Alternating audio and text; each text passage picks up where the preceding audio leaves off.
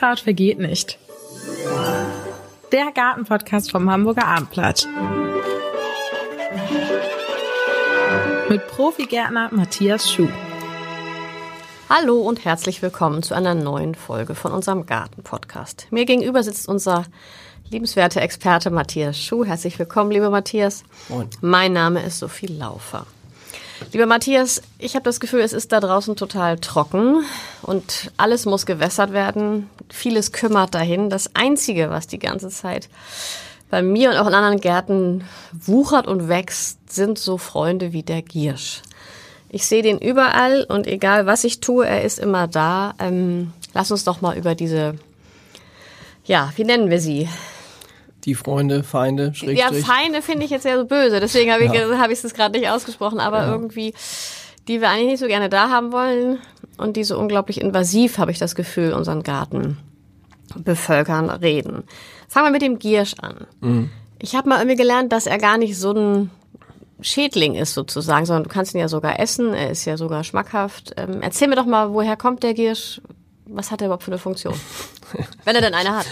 Ja, also jede Pflanze hat irgendwie ihre Ja. Berechtigung und der, der Giersch ist eine, ist eine heimische Pflanze, die aber in der Natur, und das ist ganz interessant, gar nicht so weit verbreitet ist. Also in der wirklich freien Natur ist er nicht so weit verbreitet. Und es gibt so ein paar Pflanzen, die lieben es im Grunde, vom Menschen bearbeitet zu werden. Die, also so Kulturfolger würde man bei Tieren sagt man Kulturfolger, also Spatzen oder so, ne, die an, an den Menschen durch die Getreideflächen und so an den Menschen gezogen wurden. Und das ist beim Giersch ähnlich. Also der, der, wie gesagt, in der freien Natur kommt er kaum voran. Und wenn du ihn wirklich mal invasiv irgendwo siehst, große Flächen, gerade auch in den Städten, in den Orten oder am, am Ortsrand oder so, dann hat der Mensch meistens was damit zu tun. Dann wurde da Boden aufgetragen, dann wurden kleine Fitzelchen von diesen Rhizomen irgendwo hingetragen und dann, wenn irgendwo Boden aufgefüllt wird, was ja in der Stadt Hamburg überall so ist, da gibt es ja so gut wie keinen Quadratmeter, der nicht schon mal irgendwie vom Menschen bearbeitet wurde.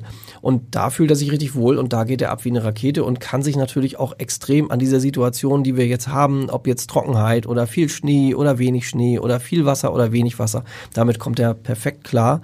Ähm, das spricht eigentlich für eine tolle Pflanze. Aber trotzdem stellst du dir im Garten ja vielleicht was anderes vor und nicht nur den Giersch. Ne? Das macht es eben so schwierig. Aber eigentlich eine heimische Pflanze.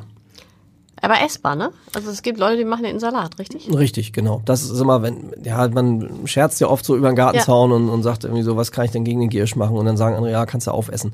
Aber wenn, den, wenn der Giersch bei dir richtig lästig ist, wenn du sagst, der hat drei Viertel deines Beetes eingenommen, dann kannst du auch nicht, kannst du auch nicht gegen, Gegen anessen. Man isst dann mal welche und es, es hilft so ein bisschen, die, die Wertschätzung zu erhöhen für Pflanzen. Ne? Man sagt, die kann ich essen, die schmecken sogar toll, kann ich in, in Kräuterquark machen oder kann ich so im Garten mal so wegnaschen oder so. Das, dann findet man die Pflanze vielleicht nicht mehr ganz so schlimm.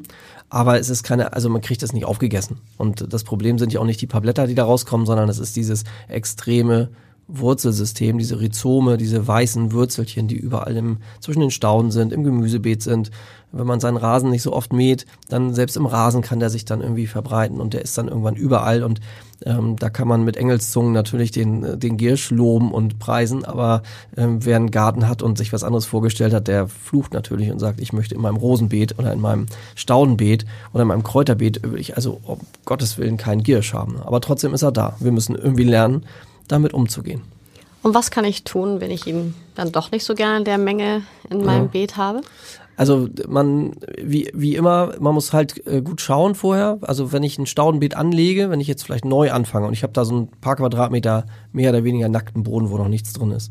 Und dann würde ich immer die, dieses Beet erstmal so zwei, drei Wochen in Ruhe lassen und mal schauen, was kommt denn da so. Und wenn ich sehe, da kommt der Giersch, dann weiß ich, ich habe noch eine Aufgabe. Ich habe eine Aufgabe, bevor ich dieses Beet mit, mit Stauden bepflanze. Und da muss ich wirklich dieses, diesen ganzen Boden durchkämmen mit einer Grabegabel oder mit irgendwas oder mit so einem Grubber oder einem Spaten und muss wirklich äh, Quadratzentimeter für Quadratzentimeter durcharbeiten und versuchen, diese Rhizome irgendwie aus der Erde zu kriegen. Dann Die sehe ich doch gar nicht, alle sind Richtig, so die siehst du eigentlich nur klein. dann, wenn sie auch ausgetrieben haben, also wenn sie Blätter machen. Und wir hatten mal so ein Beet, äh, ein Grundstück, was wir bezogen haben, da war ein bisschen Giersch. Und dann haben wir gesagt, okay, was machen wir jetzt? Pflanzen wir jetzt irgendwas rein?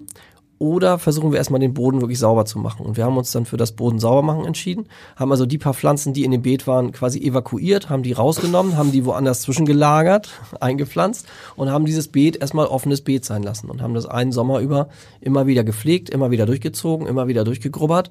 Und dann denkt man natürlich an einem Tag, ich habe alles raus und dann kommt ein Regenschauer und zwei Tage später siehst du plötzlich wieder ja, überall die Spitzchen und dann musst du wieder der Sache nachgehen mit einem Grubber oder mit einem Spaten und das rausheben und wieder die Wurzelchen aus der Erde schütteln und versuchen, das irgendwie sauber zu kriegen. Und wenn du das Gefühl hast, das Ding ist sauber, dann kannst du deine Stauden und deine Gehölze da wieder reinpflanzen. Aber an den Stauden und Gehölzen ist im Zweifel auch noch ein bisschen was. Ja gut, das muss man rauspulen. Ne? Also man muss wirklich, also es gibt Hui. natürlich auch chemische Mittel, da bin ich ja ein Verfechter, ja, ja, ist für mich eigentlich keine Alternative.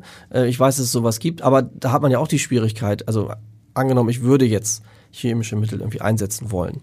Also du hast ein Staudenbeet, da stehen verschiedene Sachen drin und du gießt da jetzt irgendwelche chemischen Mittel auf deine Pflanzen. Dann sind, ist natürlich nicht nur der Giersch weg, sondern auch deine Stauden oder deine Kräuter oder was auch immer du da gepflanzt hast. Also äh, einfach über drüber gießen und, und alles töten ist ja auch keine Alternative. Und gerade so, so, ich sage jetzt einfach mal das böse Wort Unkräuter wie der Giersch, ähm, die sind auch so stabil, dass selbst wenn du es irgendwie schaffen würdest, das Oberirdische abzureißen oder zu vernichten, du hast immer noch dieses Wurzelsystem und aus dem Wurzelsystem wird die Pflanze dir das wieder um die Ohren hauen. Also es gibt eigentlich nur diese eine Alternative, alles rauspulen, alles säubern äh, den Boden irgendwie sauber halten von Gierschwurzeln. Nun habe ich aber ein Beet, wo jetzt meine Pflanzen drin sind, was angelegt ist und dann kommt jetzt der Freund da raus. Was mhm. mache ich denn dann? Ähm, dann musst du es entweder ertragen, also es gibt nur die, diese eine Möglichkeit, rauspulen oder einfach ertragen.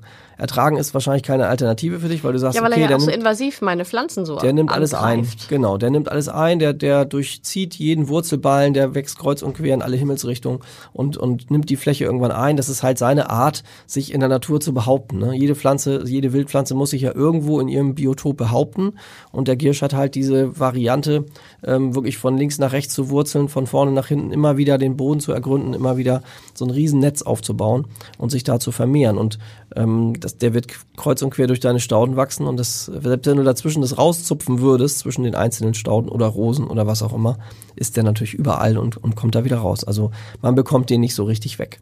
Es gibt immer so ein paar Allheilmittelchen, die immer so genannt werden, also zum Beispiel mit Kartoffelwasser, Kartoffeln gekocht hast, dieses Kartoffelwasser auf den Giersch kippen und dann würde der zurückgehen.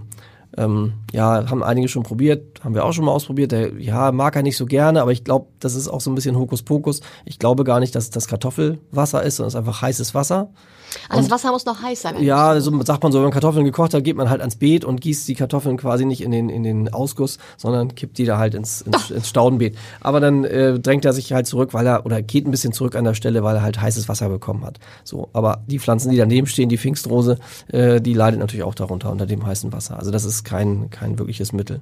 Dann wird oft gesagt, die eine sogenannte ähm, Goldnessel, ist auch eine, eigentlich eine Wildpflanze, die man auch in den Gärten manchmal als Bodendecker einsetzt. Äh, die würde den Giersch verdrängen. Das stimmt auch, aber die ist genauso lästig wie der Giersch. Also die verdrängt den zwar auf Dauer, ist also noch dominanter, noch stärker, aber drängt natürlich auch in deine Staudenbeete und begräbt alles andere im Garten auch drunter. Ne? Also, also vom Regen die Traufe sozusagen. Genau, also du kommst von einem zum anderen, also von daher gibt es da nicht so richtig eine Alternative. Und also theoretisch ganz streng genommen, wenn man jetzt Zeit hat, und die Muße Beet leeren, mhm. evakuieren, ja, wie du genau. genannt hast. Ja, genau. Und fast eine ganze Saison lang ja. mit einem leeren Beet und mit genau. Ja, das ist so Filterarbeit leben. Richtig, genau. Das ist eigentlich das Einzige, was was Sinn macht. Dieses, äh, ich gehe da mal, ich mich stört der Giersch und ich gehe da mal mit dem Kratzer am Wochenende durch und reiß da ein bisschen was raus. Das mag der Giersch. Der mag gerne unterbrochen werden, gerissen werden. Also du, wenn du da was rausreißt, dann animierst du die Wurzeln, die verbleibenden, weil du ja nicht alle rauskriegst, die animierst du quasi wieder zum Austrieb und das findet er richtig toll, wenn wir Menschen da rum agieren. Und deshalb habe ich ja gesagt, der Giersch ist immer da besonders toll, wo der Mensch rum agiert, wo er Boden von A nach B fährt, wo er was umpflanzt, wo er mal eine Rasenkante Kante setzt, wo er irgendwie Bodenbewegung auf dem eigenen Grundstück hat, da wird er richtig stark und richtig lästig. Und ähm, deshalb in Ruhe lassen ist auch nicht gut, aber äh, wenn man ihn versucht, so ein bisschen so, so, so halbherzig irgendwie rauszureißen, das findet er richtig toll. Es gibt noch so einen zweiten Freund, das ist die Winde. Ja. Die windet sich gerade auch bei mir um alles rum. Mhm. Und wenn ich nicht aufpasse, so dass ich fast die anderen Pflanzen mit ausreiße.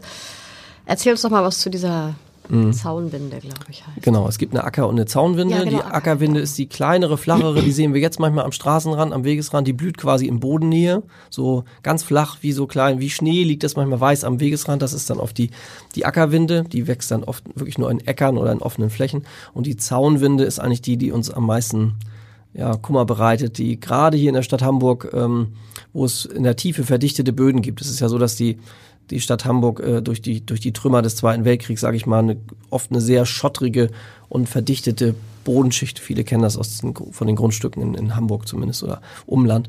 Und ähm, das findet die Zaunwinde besonders toll. Also so einen leicht ja, gehaltvollen Boden, schottrig, wo das Wasser gehalten wird, ähm, etwas feuchter, auch gerade an den, an den Flüssen, an den Fläten, an den Kanälen und, und, und Bächen und da, Gräben, das findet die richtig gut und da geht die natürlich wirklich ab wie Rakete und äh, wir haben manchmal das Gefühl, die nimmt wirklich den Garten ein, weil die ja so unglaublich wüchsig ist. Also der Giersch, um den nochmal zu bemühen, ähm, ja, der kriegt Blätter, die werden maximal 30 Zentimeter hoch, kriegt auch eine relativ schöne Blüte, ein schöner Doldenblütler und dann zieht sich die Pflanze auch wieder zurück.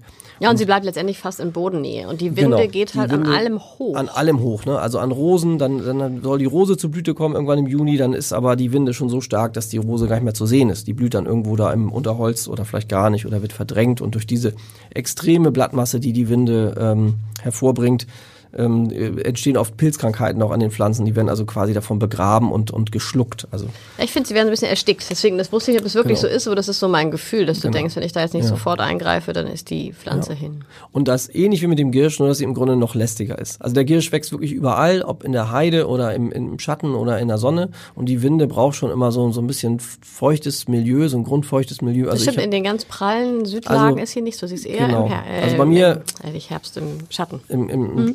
Genau. Und immer so ein bisschen feucht, so eine Grundfeuchte braucht die eigentlich, also in richtig trockenen Flächen. Also bei uns auf dem Grundstück gibt's keine einzige. Also ist bei uns, kann bei uns nicht existieren, weil wir so einen sandigen Boden haben. Ne? Ähm, ja, und da gibt's eigentlich auch nur eine Möglichkeit, die, die rauszubekommen. Die hat ja auch diese Rhizome, ähnlich wie ein Girsch, so weißliche, dicke äh, ähm, Apparate. Und wichtig ist, oder man könnte ihr quasi den Stecker ziehen, indem man immer die neuen spargelähnlichen Triebe, die dann so aus der Erde kommen, ähm, immer wieder abzupft. Und immer wieder versucht, dass sie keine Blattmasse machen kann. Damit sie Und nicht wenn- Photosynthese machen Richtig. Und wenn eine Pflanze irgendwann über längere Zeit keine Photosynthese mehr machen kann, dann kann die nicht mehr existieren. Und dann stirbt auch das Unterirdische ab. Aber das ist ein harter Kampf. Also kann. Aber das also, würde dann aber ja eigentlich beim Giersch auch funktionieren. das würde beim Giersch auch funktionieren, wobei der da noch, noch schneller und robuster ist. Und der eine längere Zeit wachsen kann. Also die, die Zaunwinde ist so, dass die, ähm, ja, im, im Frühjahr hast du das Gefühl, du hast keine im Garten. Und dann kommt die so im, im Frühsommer, sag ich mal so im Ende Mai, Anfang Juni, macht die so richtig Meter. Und wenn du dann in der Zeit wirklich immer wieder diese Triebe rauszupfst und raus, also du musst gar nicht die Wurzeln erwischen, du musst nur das, diese Triebe, diese angehenden Triebe immer wieder rausreißen oder rausrupfen und dann kann man es schaffen, aber man muss sehr konsequent sein. Man muss wirklich konsequent sein und wirklich jeden Tag hier wieder ein Blättchen und da wieder ein Blättchen und immer wieder rausziehen und immer wieder rausziehen. Woher kommt die eigentlich? Haben wir gar nicht besprochen. Hat die auch eine Funktion? Hat die, die, hat die auch einen sinnvollen Ursprung? Also Sinn haben alle Pflanzen, Ja, das ja, kann ich immer so unterschreiben. Ähm, aber die kommen wirklich eher so aus diesen, aus diesen feuchten Gräben. Also wenn du mal in Dänemark im Urlaub warst, an der Nordsee oder Ostsee, überall, wo so Zuflüsse zur Nord- oder Ostsee sind, diese, diese kleinen ähm, städtisch, kleinstädtischen Gräben, manchmal auch Entwässerungsgräben, da ist die Pflanze im Schilf, oft mit Schilf kombiniert, kann natürlich schön am Schilf hochkrabbeln auch und macht im Laufe des Sommers die Fläche komplett zu. Blüht dann ja auch ganz schön, ist übrigens die größte Einzelblüte, die wir so an Wildpflanzen haben. Ist zwar kein Trost, aber ist eigentlich eine schöne große Blüte. Und ähm, die hat sich eben spezialisiert auf diese Nährstoff, sehr nährstoffreichen und, und sehr gehaltvollen und, und grundfeuchten Böden. Und damit sie sich da durchsetzen kann gegen Schilf und Brennnessel und solche massiven Pflanzen, braucht sie eben diese Höhe und diese, diese, diese Schnelligkeit. Und die bringt sie eben mit und deshalb setzt sie sich da durch. So ist halt, das ist so ein Überlebenskampf bei Wildpflanzen. Genau, Jeder muss eine Nische erfinden. und wenn sein, ne? mehrere Pflanzen, die, die nährstoffreich, grundfeucht stehen wollen, das sind ja meistens echt große Pflanzen, mächtige Pflanzen. Und da will natürlich einer mächtiger sein als der andere. Und wenn ich mich gegen, ich sag mal, gegen Schilf und Brennnessel durchsetzen will, wenn ich der Konkurrent bin, da muss ich natürlich nur einen draufsetzen. Und das macht die Zaunwinde eben, indem sie noch schneller wächst, noch höher wächst, noch mehr Raum einnimmt und die anderen quasi unter sich begräbt. Also das ist, ja, ist wirklich eine lästige Pflanze.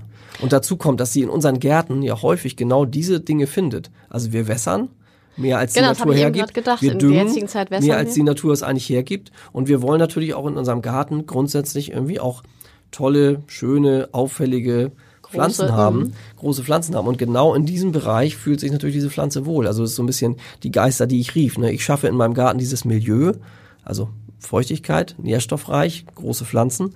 Und wenn die Winde dann irgendwo in der Nähe ist, dann sagt sie, oh, das ist ja toll, da, da gehe ich mal hin. Oder da mache ich mich mal breit. Das ist genau das, was ich möchte. Und dann gibt es manchmal kein Halten mehr. Wer gehört denn noch in diese Kategorie? Ich dachte gerade, als du Brennnessel sagtest, das ist an manchen Ecken bei uns auch so, dass mhm. ich denke, meine Güte, ist die invasiv und wird mhm. die groß und überwuchert mhm. die alles, wenn sie dann noch blüht und puh, da kommst du auch nicht, ja, finde ich auch ein unglaubliches Tempo. Mhm.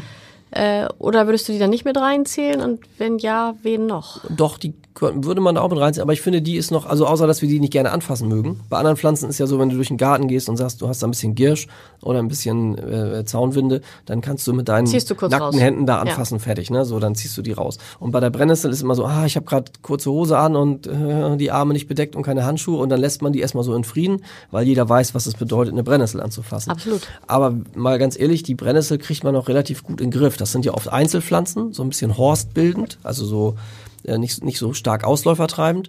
Und Aber die haben doch auch so Die haben so ein, gut, so ein Wurzelgeflecht und wenn das wir Menschen eben ja. gerade in so Staudenbeeten rumagieren mit noch zusätzlichen Boden, vielleicht sogar noch Mulch auffüllen, wenn wir da so schön Kultur betreiben, das findet die Brennnessel natürlich super. Aber man kann die relativ gut rauskriegen. Also die hat ja diese gilblichen Wurzeln. Erstmal erkenne ich die gut, also ich weiß, was eine Brennnesselwurzel ist und was eine, äh, was zu meiner Staude gehört. Das sehe ich schon an der Farbe. Und dann kann ich die rausheben und rausnehmen und dann lasse ich die eben vertrocknen und absterben und dann ist sie halt weg. Also die finde ich nicht, also die Brennnessel auch nicht schön, ne? ist ja. nicht ganz so, also ist hm. nicht so schwierig. Also ich glaube, Brennnesseln kriegt man aus dem Garten auch relativ schnell verbannt, während man gegen den, also den Giersch, die Winde und ich setze jetzt noch einen drauf, Schachtelheim ist quasi der nächste Stimmt, den Schachtelheim. große, auch nicht an jeder Ecke. Also bei mir zu Hause im Garten, also ich rede jetzt locker daher und kriege auch ein bisschen Grinsen auf dem Gesicht, weil ja. ich denke, du hast Probleme mit Pflanzen, die ja. kenne ich gar nicht. Also kenne ich schon, aber die, die, sind bei uns jetzt kein Problem. Aber das, dafür haben wir ja eine große Trockenheit und bei uns wächst auch nicht alles. Also äh, jeder hat so in seinem Garten seinen Päcklein zu tragen und jeder hat da seine Nöte und seine Sorgen. Also der Schachtelheim ist auch. Das wäre jetzt das nächste. Dann würde ich dich nochmal zum Schachtel. Also die Brennnessel genau. nehmen wir nicht ganz so. Ja, die kann man auch als lässig sehen, aber ich würde sagen, dass, also wer Brennnessel mal im Garten hatte oder hat, würde ich sagen, da das kann man schaffen. Also das, die kann man in den Griff kriegen, wenn man das möchte. Wobei natürlich die Brennnessel, du sagst Sinn und Zweck von Pflanzen, die Brennnessel ist natürlich eine große Wirtspflanze für viele Schmetterlingsarten. Also die Raupen äh, müssen ja irgendwas fressen und viele Schmetterlingsarten haben sich eben auf die, die Brennnessel spezialisiert und, und fressen die. Also die brauchen wir natürlich auch. Also wer ja, und sie ist ja auch Heilpflanze und der Brennesselsud hilft mir bei den Läusen und ich weiß genau. nicht, also sie ist ja, ja ich finde sie so ein bisschen sinnstiftender als jetzt den Giersch. Aber gut, das ist jetzt vielleicht mal eine ganz persönliche Meinung. Hast du zu deinem Lieblingsfeind auserkoren und dann ist das so. Ja. Das ist auch in Ordnung. Also, dass man da irgendwie so ein bisschen versucht, gegen anzugehen. Und ähm, nochmal für all diese Pflanzen, die uns so lästig erscheinen, wenn ich irgendwo so eine Grundstücksecke habe, wo ich sage, ah, da habe ich so ein paar Bretter und Steine abgelegt oder habe ich so ein paar komische Sachen, die ich nicht unbedingt immer sehen will. Und so, wenn man da jetzt, sage ich mal, sagt, die Ecke, da kann auch mal Brennnessel und Giersch und Winde irgendwie wachsen, ähm, dann muss man auch mal fünf gerade sein lassen. Also vielleicht ist das auch wieder Milieu für Pflanzen und Tiere, die dort oder gerade für Absolut, Tiere, ja. Insekten oder vielleicht auch Kleinsäuger, die das da ganz toll finden. Also das ist vielleicht so ein Trost, aber ich weiß, es tröstet auch nicht jeden. Ne? So. Aber den Schachtelheim. Ich wollte sagen, kommen wir zum Schachtelheim. Genau, der braucht eben auch ganz spezielle Verhältnisse und die findet er eben gerade auch in den großen Städten. Das sind nämlich verdichtete Flächen, verdichtete Böden in einer gewissen Tiefe. Also bei uns in der Lüneburger Heide, wir haben leichten, sandigen Mutterboden und darunter ist eigentlich Sand. So. Und dieser Schachtelhalm braucht eigentlich immer so eine verdichtete Schicht. Also wenn Schachtelhalm irgendwo stark wächst, dann weiß ich immer, da gibt's irgendwas Verdichtetes. Können wir es noch einmal, einmal kurz eingreifen, mhm. nochmal beschreiben, wie sieht der überhaupt aus? Denn also. ich glaube, Giersch kennt jeder, eine Winde hat vielleicht auch jeder nochmal gesehen. Sag uns einmal, wie die Blätter und die Blüten vom Schachtelhalm mhm. sind. Ja, da geht's schon los. Blätter hat er gar nicht so richtig. Also er hat nur so feine Härchen und Halme. Sieht im Grunde aus wie so ein Tannenbaum in klein. Also immer so, so quirlartige Triebe, so spitze Triebe. Ja, hat ähm, so einen Tannen, ja, und, und dann so ein Tannenbäumchen, ja. sag ich mal so. Ja. Und der blüht dann eben unscheinbar, bevor dieser Trieb rauskommt. Also hatte keine auffällige Blüte wie jetzt der Girsch, ein Doldenblütler oder die, die Winde mit ihrer großen Einzelblüte, sondern im Grunde ist äh, die Blüte nicht, nicht, nicht kaum zu sehen beim, beim Schachtelheim. Und äh, ja, das Schachtelheim ist eben sommergrün, das heißt also treibt im Sommer aus, bildet da seine kleinen Tannenbäumchen, sage ich mal so, und äh, zieht sich dann im Winter eben komplett zurück. Wie die Winde auch, wie der Giersch übrigens auch. Also auch so Pflanzen, die sich dann komplett zurückziehen. Wie, wie, wie, wie bewegt er sich fort? Auch Genau. rhizomenmäßig oder was macht er? Genau, und er macht eben diese, er macht waagerechte Rhizome in einer gewissen Tiefe. Also es muss so in 50, 60, 70 Zentimeter müsste eigentlich eine verdichtete Schicht sein. Deshalb finden wir die oft auch an Gräben, wo es ja, wo, wo Gräben oder Bäche sind, muss es ja irgendwo eine wasserundurchlässige Schicht geben, sonst wird es ja den Graben dort nicht geben. Und am Rand dieser Gräben, da fühlt er sich eben wohl. Und wenn jemand im Garten große Last mit Schachtelhalm hat, dann weiß ich, da gibt's irgendwo in der Tiefe eine verdichtete Schicht. Das ist oft bei, ja, gerade in der Stadt, wo, wie gesagt, auf Trümmern gebaut wurde, wo Flächen äh, hin und her geschoben wurden, wo große Flächen auch verdichtet wurden und dann wieder Boden aufgefüllt wurde. Da fühlt sich dieser Schachtelhalm wohl, weil er eben mit seinen waagerechten Wurzeln in der Tiefe sich, sich ablegen kann und dann jedes Jahr aus der Tiefe mit neuen Schossen nach oben kommt. Und das macht es ungleich schwerer, weil du müsstest dein, beim Giersch ist es so, dass die Wurzeln ja, vielleicht 20 Zentimeter im Boden gehen, maximal 30, tiefer nicht. Bei der Winde ist es auch ähnlich. Gehen tiefen, äh, Wurzeln Flach. gar nicht so tief. Und der Schachtelhalm, wenn der irgendwo auftaucht, du siehst ihn zwar oberirdisch, aber im Grunde hat er unten waagerecht so- solche schwarzen, festen, drahtähnlichen Wurzeln. Und an die müsstest du ran. Also eigentlich keine Chance. Du müsstest deinen Garten mit einem Radlader umflügen, um an diese Wurzeln zu kommen. Also du hast da im Grunde auch keine, keine Chance, den Das heißt, du ziehst auch letztendlich, vor allem ist der ja, finde ich, auch schwer rauszuziehen, bricht schnell ab und Genau. so. Ähm, du ziehst auch nur das obere, den oberen Teil aus und Genau. hast eigentlich fast keinen Effekt. Also außer einen optischen für kurze Zeit. Richtig, aber ähnlich wie bei der Winde, wenn du regelmäßig auf, aufziehst und der lässt sich eigentlich ganz gut auf, so er ploppt dann immer so ab. Also Ja, aber du er ploppt die- so ab, die deswegen denkt man, man hat ihn nicht Wurzel, rausgezogen. Die kriegst du nicht zu fassen, weil Nee. die liegt einfach zu tief in einer Tiefe, da, da kannst du nichts rausziehen. Und aber du kriegst halt diese einzelnen, die jedes Jahr wieder neu kommen, die kriegst du halt zu fassen. Und wenn du es irgendwann schaffst, dass der kein grünes Blatt und keinen grünen Trieb mehr hat, dann reduzierst du stark die Photosynthese und dann macht er irgendwann schlapp. Aber da musst, du- das macht man nicht nur einmal im Jahr, das macht man mehrfach im Jahr, fast jeden Tag. Und das muss man auch mehrere Jahre hintereinander machen. Und irgendwann kannst du ihn dann vielleicht in den Griff kriegen. Aber es ist auch eine Pflanze, die unglaublich schwer aus dem Garten zu verdrängen ist. Ja, auch so viel, also so schnell so viele Genau, Bäumchen genau. sozusagen daraus. Früher hat man Zinnkraut dazu gesagt, oder sagt man heute immer noch. Wenn man das trocknen lässt, das ist ja, äh, dann wird das so ganz borstig, so ganz drahtig, fast so ein bisschen wie so eine Stahlwolle. Und damit hat man früher das Zinngeschirr und so ge, ge, gereinigt. Also ist zwar kein Trost, weil wir heute auch meist kein Zinngeschirr mehr haben, aber deshalb sagt man Zinnkraut zu dieser Pflanze. Hat er irgendeinen sonstigen Nutzen, wo wir gerade über die Brennnessel sprachen? Oder Ja. was ist denn der Nutzen Der hat, Schachtelhalm? da ist äh, viel Kieselsäure drin. Kieselsäure ist für uns Menschen nicht so schlecht. Ähm, es ist so ent, entwässernd, entschlackend und äh, es ist ein gutes Mittel gegen Pilzkrankheiten. Also von daher finde ich den gar nicht, also ich habe ihn noch nicht im Garten, deshalb kann ich leicht reden, aber ich finde ihn gar nicht so schlimm. Ich suche manchmal sogar nach ihm und, und setze daraus eine, eine Brühe oder einen Tee an. Das heißt, den Schachtelhalm gibt man in einen Topf, äh, kocht es auf und dann wird diese Kieselsäure aus dem Schachtelhalm rausgekocht. Und äh, dieses Wasser, das sieht dann genauso aus wie vorher, wird auch nicht grün. Und das kann ich eben auf äh, zum Beispiel auf ähm, Rosenblätter spritzen, um eben das Eindringen von Pilzkrankheiten zu verhindern. Oder ich gieße dieses Wasser direkt unter die Pflanze. Die Pflanze nimmt dann dieses Kieselsäure auf und ist dann so ein bisschen wie so ein Schutzschirm, ähm, kann sich dann besser gegen Pilzkrankheiten wehren. Also jede Pflanze hat irgendwie eine Genau. Berechtigung. Irgendwas kann man damit anfangen, aber meistens ist es nur ein, ein sch- ein schwacher Trost, weil so viel Pilzkrankheiten habe ich gar nicht im Garten, dass ich jetzt irgendwie. Schachtelhalm äh, zur Verfügung hätte. Also das ist dann äh, immer nicht so ein richtiger Trost. Ne? Gibt es noch eine von diesen invasiven Pflanzen, die wir jetzt nicht besprochen hätten? Also diese drei, die wir jetzt besprochen haben, also nochmal den Giersch, die, die Winde und, und den Schachtelhalm. Schachtelhalm, das sind ja alles sogenannte ähm, Wurzelunkräuter. Das heißt, die haben ein, ein mehr oder weniger starkes Wurzelsystem, was in einer Tiefe liegt oder in einer Stärke im Boden ist, dass wir da eigentlich nicht gegen ankommen. Und selbst wenn wir das Oberirdische optisch mal irgendwann weg haben für ein Wochenende, dann ist es am nächsten Wochenende wieder da. So, das sind die einen. Äh, Die anderen, die sind besonders schwierig, finde ich, diese, diese drei, weil die Ja, einfach klar. dieses Wurzelsystem mitbringen, an das du nicht wirklich rankommst. Und auch mit anderen Pflanzen, das sich kaum verdrängen lässt. Und wenn du Pflanzen findest, die das verdrängen, dann hast du halt von denen Die auch den Garten ja, ja, voll. genau. Ob du nun den, den Giersch finde ich sogar noch relativ schön, wenn der blüht. Tolle Insektenweide, also wie gesagt, ein Doldenblütler, der, der toll blüht. Diese weiße Blüte ist Weiße das, ne? Blüte, Ja. meistens kommt es bei den meisten gar nicht dazu, weil man vorher irgendwie abreißt oder abzupft und es kommt gar nicht zur Blüte. Also der Giersch ist eigentlich, wenn man es zulässt, wenn man es ertragen kann im Garten, eigentlich ein super Bodendecker. Also wenn ich den über mehrere Quadratmeter habe, du brauchst den nicht, der, der kann Trockenheit vertragen, der ist äh, super ähm, Frost ähm, unempfindlich, ähm, der, der ist eine Insektenweide, der macht keinen Ärger, der kriegt keine Krankheiten. Also der eigentlich Ich sehe deinen Blick schon. Das Nee, ich hab- ich hab will mal- ihn nicht. Ähm, das verstehe ich auch, aber wie gesagt, wenn man es zulassen kann und wenn man das irgendwie übers Herz bringt, warum soll man nicht ein paar Quadratmeter seines Gartens äh, dem Giersch einfach lassen und, und wird dann, dann hat man mal Gäste im Sommer und sagt, guck mal, ich habe einen ganz tollen Bodendecker gefunden, den Giersch. Ich habe gehört, dass es sogar mal eine Stadt gab, die das hat anpflanzen, also die darum Ja. gebeten hat, dass man Giersch verbreitet, um das auf den Inseln und so weiter grün zu haben. Ja, da ich ja. gedacht, oh, okay, gut, kann man auch machen. Ja. Ja, vielleicht ist es gar nicht so. Vielleicht müssen wir da auch umdenken in diese Richtung, dass man unseren Wildpflanzen wieder eine Chance gibt. Also ich weiß, dass viele die Hände über den Kopf zusammenschlagen und sagen, ich will die nicht haben. Nein, wirklich die. böse sind sie auch nicht. Müssen wir sie auch jetzt, äh, Ja. ist ja klar, nur wenn du halt dein schönes Beet hast, dann bist du damit immer Wenn du da den Anspruch hast, da ein schönes Ja. Beet anzulegen und sagen, ich möchte aber die und die Pflanzen haben, dann ist der Giersch natürlich über, keine Frage.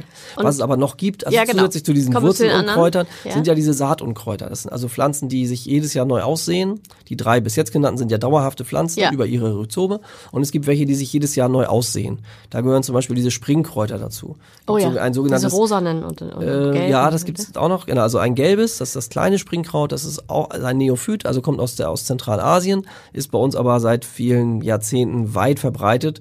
Und diese Pflanzen sind natürlich auch lästig. Also wenn du da ein paar Wochen nicht aufpasst, dann hast du die ganze Fläche voll und hast diese feinen gelben Blüten. Und du kommst gegen und das, egal wie, also wenn sie zu spät ausreißt. Genau, wenn ja. du zu spät dran bist. Ne? Aber Ja. wenn man die früh erkennt und vielleicht hilft da auch so eine Wildpflanzen-App, dass man da mal im Keimblatt schon mal drauf fotografiert und guckt, ah, was ist das für eine Pflanze? Und wenn da steht kleines Springkraut, die kann man relativ gut aufziehen. Also das sind zwar dann manchmal Tausende, aber die kann man wirklich mit zwei Fingern locker aus der Erde ziehen. Die sind nicht wie die Brennnessel irgendwie giftig oder, oder machen irgendwas mit deinen Fingern. Die kannst du aufziehen. Und wenn du es schaffst, die vor der Blüte und vor der Fruchtbildung aus der Erde zu bekommen, dann kommen die auch nicht wieder. Die kommen ja nur dann wieder, wenn sie sich jedes Jahr neu aussehen. sie springen. Wenn sie springen, genau. Das ist das kleine Springkraut. Und dann gibt es noch ein, ein weiteres, was äh, in den Baumschulgegenden, du kommst ja da aus der Ecke der vielen Baumschulen, ähm, auch ein, ein lästiges Kraut ist, was in jedem, quasi in jedem Topf steht. Also sind ja Millionen von Töpfen da im, im Kreis Pinneberg.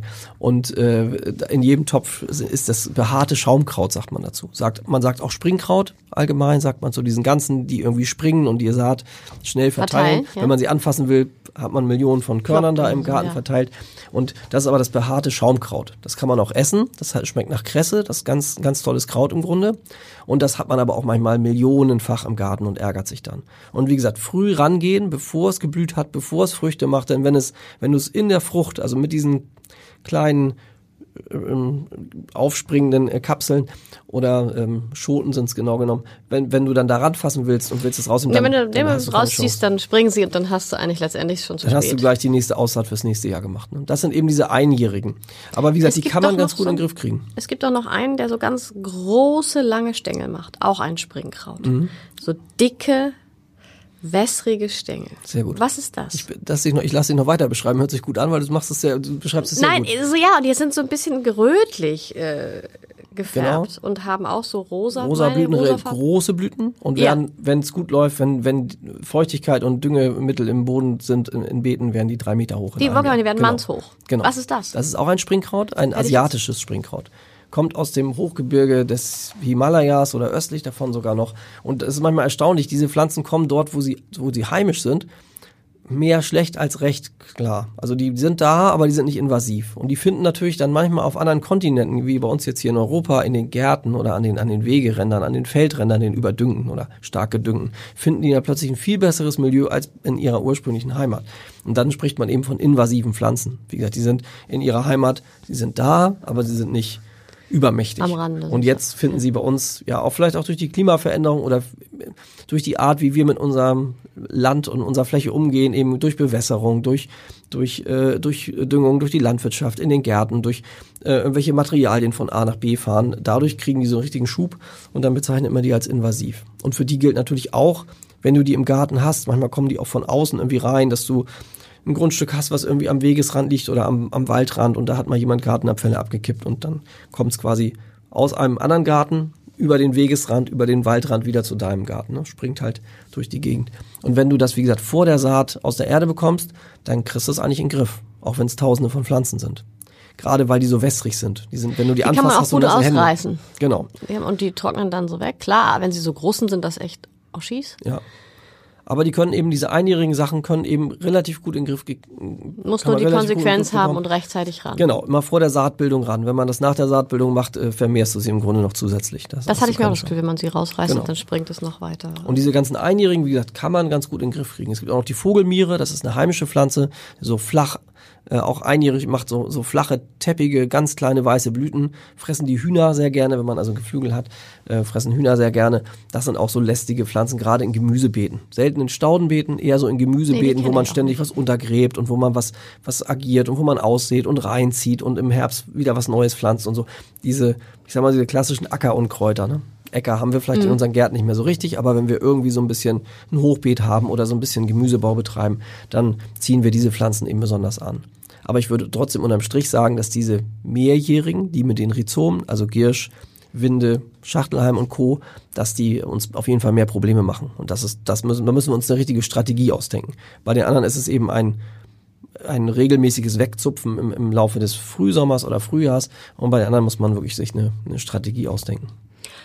Du plädierst aber auch dafür, ich das Gefühl, alles ein bisschen entspannter zu sehen und vielleicht hier und da auch mal fünf gerade sein zu lassen. Es sei denn, ja, meine wirst, Pflanzen werden zu sehr. Du, du wirst ja wahnsinnig, wenn du die, wenn, ja. du, wenn du ein ja, Grundstück genau. hast. Also ich, äh, ich, wir haben mal ähm, in, in einem Kleingarten agiert hier in Hamburg, in, in Lockstedt.